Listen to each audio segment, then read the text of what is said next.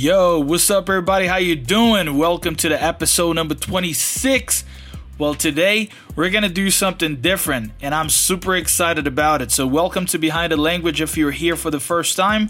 I'm teacher Rodrigo Norato and I'm on once again. This episode is a special one because we're going to talk about language and culture and misunderstandings and solutions when those misunderstandings happen. I'm very happy to be back here to share some thoughts and ideas with you. If you're here for the first time, once again, welcome.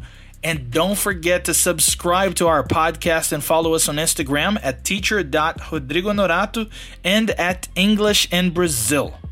Now, I'm ready. Let's get down to business. You ready too? Let's do it.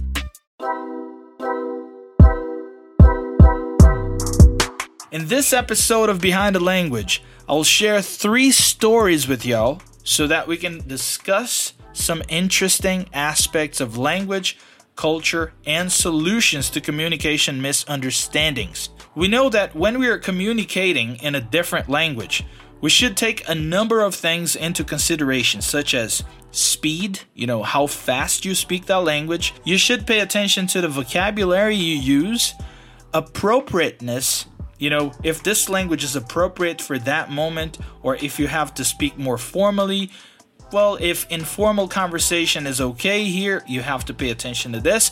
And of course, you do have to pay attention to some cultural aspects. So let's talk about this. So, for us to discuss, I'll tell you three different stories and ask some questions about them. So, you have to pay attention to the story, and then later we're gonna talk about the questions, okay? So, the story number one pay attention. You ready? Let's do it. Once, a group of English speaking tourists were visiting Japan and decided to try out some of the local cuisine. One of them who was particularly adventurous, wanted to order a dish that wasn't on the menu. He had learned a few Japanese phrases and thought he could communicate what he wanted to the waiter. Excitedly, he said to the waiter, Watashi wa unagi ga tabetai desu, which he thought meant, I want to eat eel. However, what he didn't realize was that he had actually said, I want to eat my own liver. The waiter's eyes widened in shock and horror, and the rest of the tourists looked on in confusion as the man repeated his request. Finally, one of the other tourists, who spoke a bit of Japanese, realized what had happened and quickly explained the mistake to the waiter. After some initial shock and laughter, everyone was able to have a good laugh about the situation and enjoy their meal without any further mishaps. It just goes to show that even the best intentions can sometimes get lost in translation when it comes to language and cultural differences. All right, so this is the story right there for us to think about, for us to discuss. As you can see in there, well, there was this tourist. He was an English speaking tourist who went to Japan. And he had learned a few words in Japan, so he wanted to practice, you know, he wanted to actually put into practice what he had learned.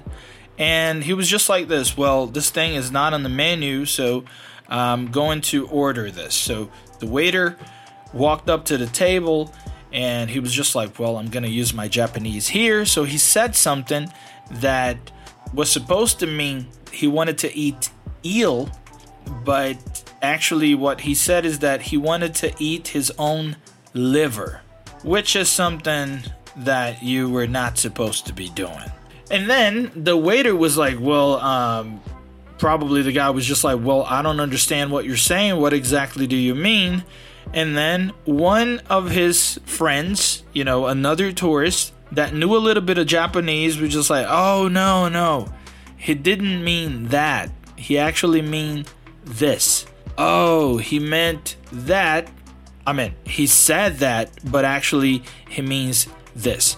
So this happens a lot, right? Miscommunication. And thank God this one tourist, he had his friend in there to help him. But what about you when you travel on your own? You travel by yourself and you're trying to say something, but actually you don't really say it and you say something else that might cause confusion. So, how would you solve this problem? Would you point out? Would you try to explain? Use your body language? How would you solve this problem? So think about it. Let's say that you go to the United States, you go to Miami, and you say, Well, I love Miami because there are a lot of clean bitches. And then people look at you like, There are a lot of what? Clean bitches. And then everybody will be looking at you like, Man, did he just say clean bitches? And then people go like, "Well, uh, tell me more about it." Oh, you know, because I went to Miami Beach. Oh, you mean beach? Okay, yeah, there are a lot of clean beaches in here. And then everybody will be laughing, okay, and that's gonna be all right. Because clean bitch means something, and clean beach means something else. So you tried to say something, but you actually said something else. Has it ever happened to you?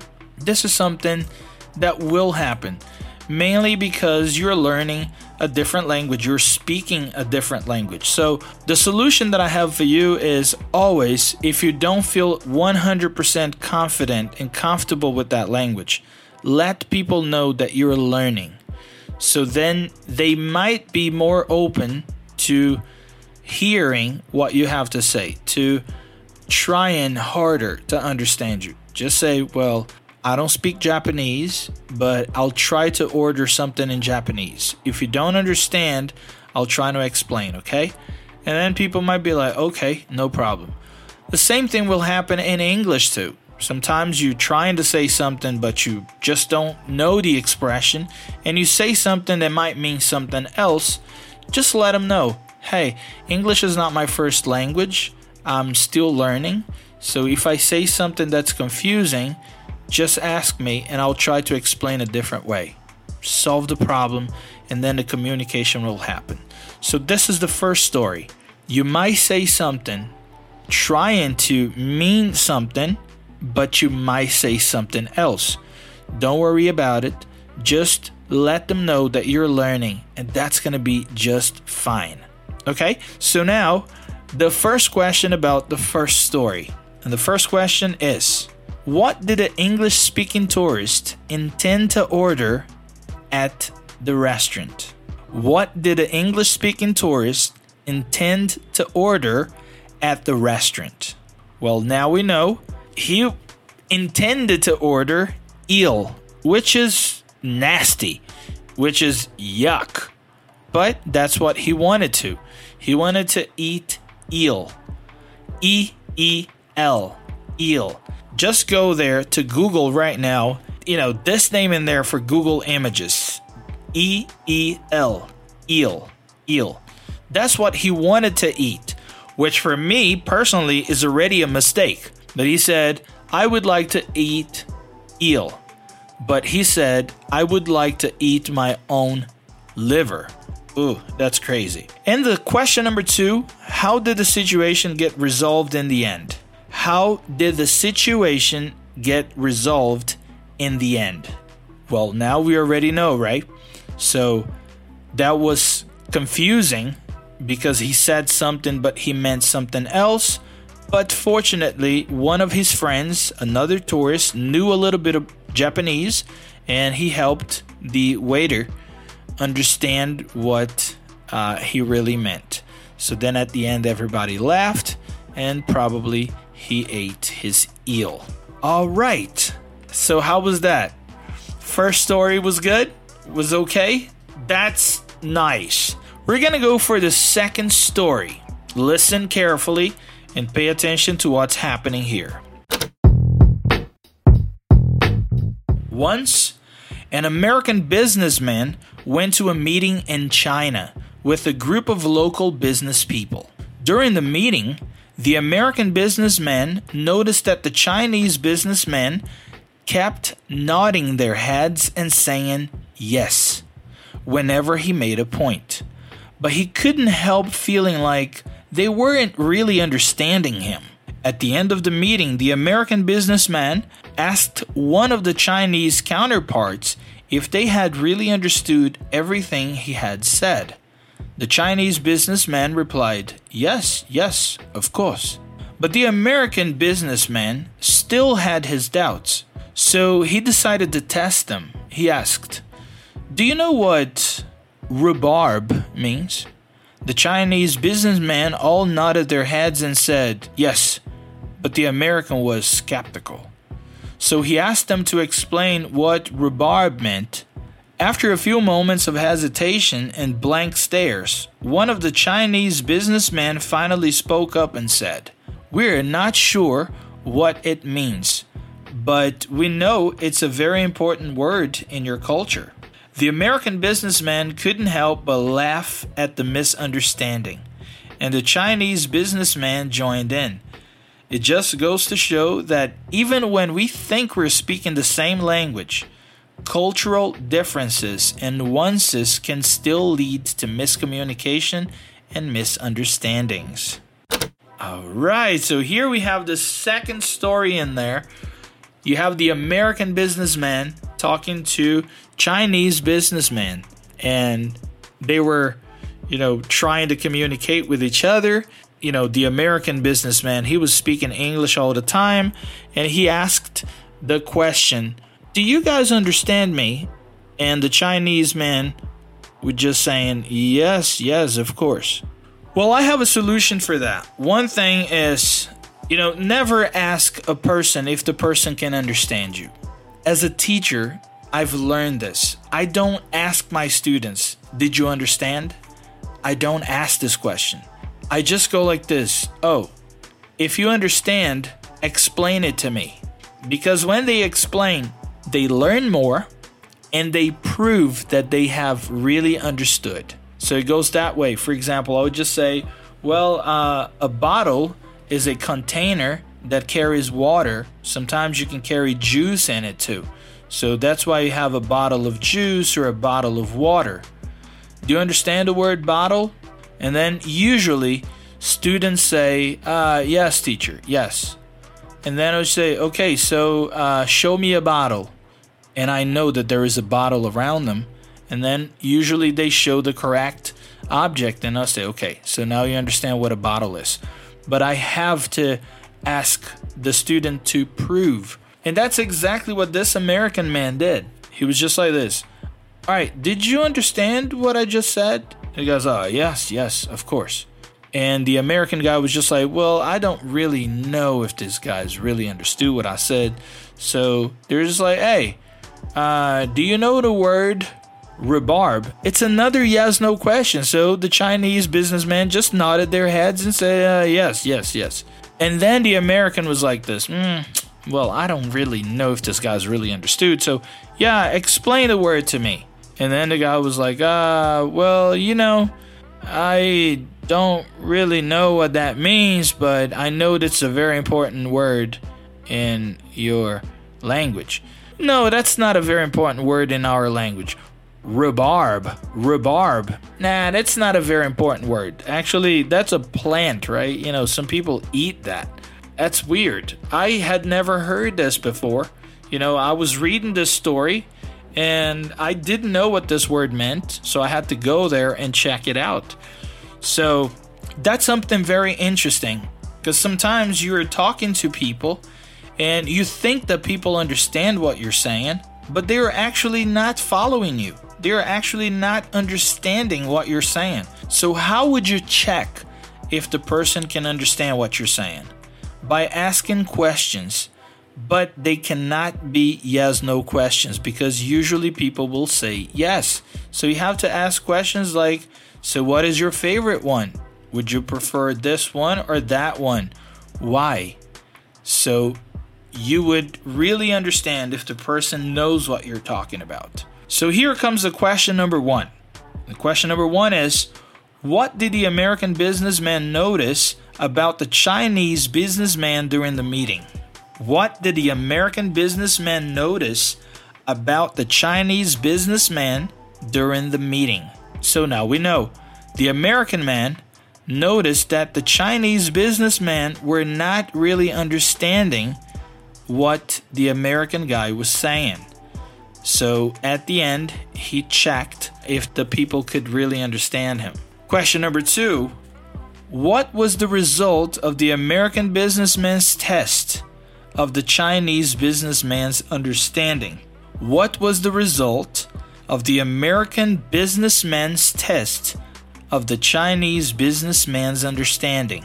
So we already know the result was that he could realize, he could understand now that the Chinese businessmen were not following what he was saying. Does that happen to you as well? Sometimes you're just watching a movie or series or a documentary or simply a video on YouTube and it's all in English, and then uh, people might ask you, say, hey, can you really understand what they're saying? And you say, uh, yes, I can. I've been studying English for three years now. I understand. And so, really, so tell me what you're saying. And you just don't know? You just can't repeat the same information? Has it ever happened to you? Don't worry about it. It happens to everyone, and that includes me. So let's go to the story number three. The story number three goes like this Pay full attention. Once, a tourist visited a remote village in a foreign country and was greeted by the locals who spoke a different language than the tourist. The tourist tried to communicate with them, but they didn't understand each other. The tourist became frustrated and started speaking louder and slower, thinking that would help them understand. However, the locals became upset and started to withdraw. The tourists realized that their behavior wasn't helping the situation and took a step back to observe the locals' behavior. The tourists noticed that the locals were communicating with each other through gestures and facial expressions and realized that verbal communication wasn't the only way to connect with people. So the tourists started to use gestures and facial expressions to communicate, and the locals became more open and friendly. This story highlights the importance of being aware of cultural differences and respecting them, as well as being open minded and adaptable when communicating with people from different backgrounds.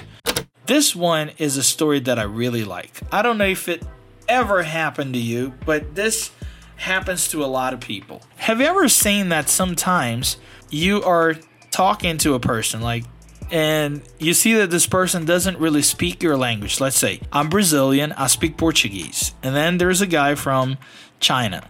And then he comes to Brazil, he doesn't speak Portuguese, but you don't know how to speak Mandarin, so you start speaking Portuguese and the guy will not understand. So instead of just understanding that he doesn't know your language, he can't speak it, you just start speaking louder and slower so that the person can understand. Well, I'm sorry to let you know, but this won't happen, okay? Because the person doesn't understand your language. The person is not deaf. So why are you speaking louder? Why are you speaking slower? You know, it's not gonna help you, okay? So it, it's something funny, but this happens. Once there was a guy here in my house. His name is Bill Fadgen. Very nice guy from New York City. He lived in my apartment with me and my mom. And my mother doesn't speak any English, she only speaks Portuguese. Bill could understand Portuguese, but he was still struggling. He was still learning. And my mother would say things to him that he wouldn't understand. So my mom would repeat exactly the same thing, louder and slower. Well, and then I just told my mom, I say, Mom, Bill is not deaf, Mom. He can hear you. He just can't make those connections yet because he's still learning. And my mom was like, Well, but I'm speaking very slowly. I say, but he doesn't know the expression yet, mom. He doesn't know what that means. So you will have to speak a different way so he can understand you. Okay? I like, ah, okay. That is a little funny, right? But that's a reality. So here comes my question.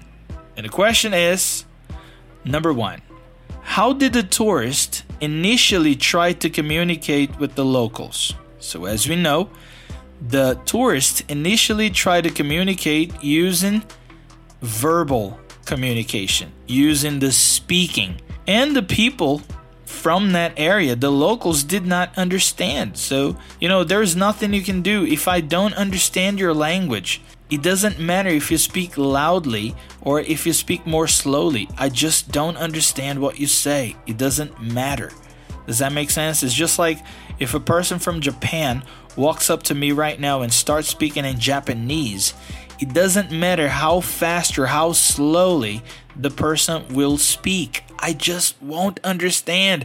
And if the person speaks loudly, I will be just upset and bored and just go like this man i don't know why this person is screaming something that i have no idea you know what i'm saying so the tourist then realized their behavior, and that's the question number two. What did the tourist learn from observing the locals' behavior?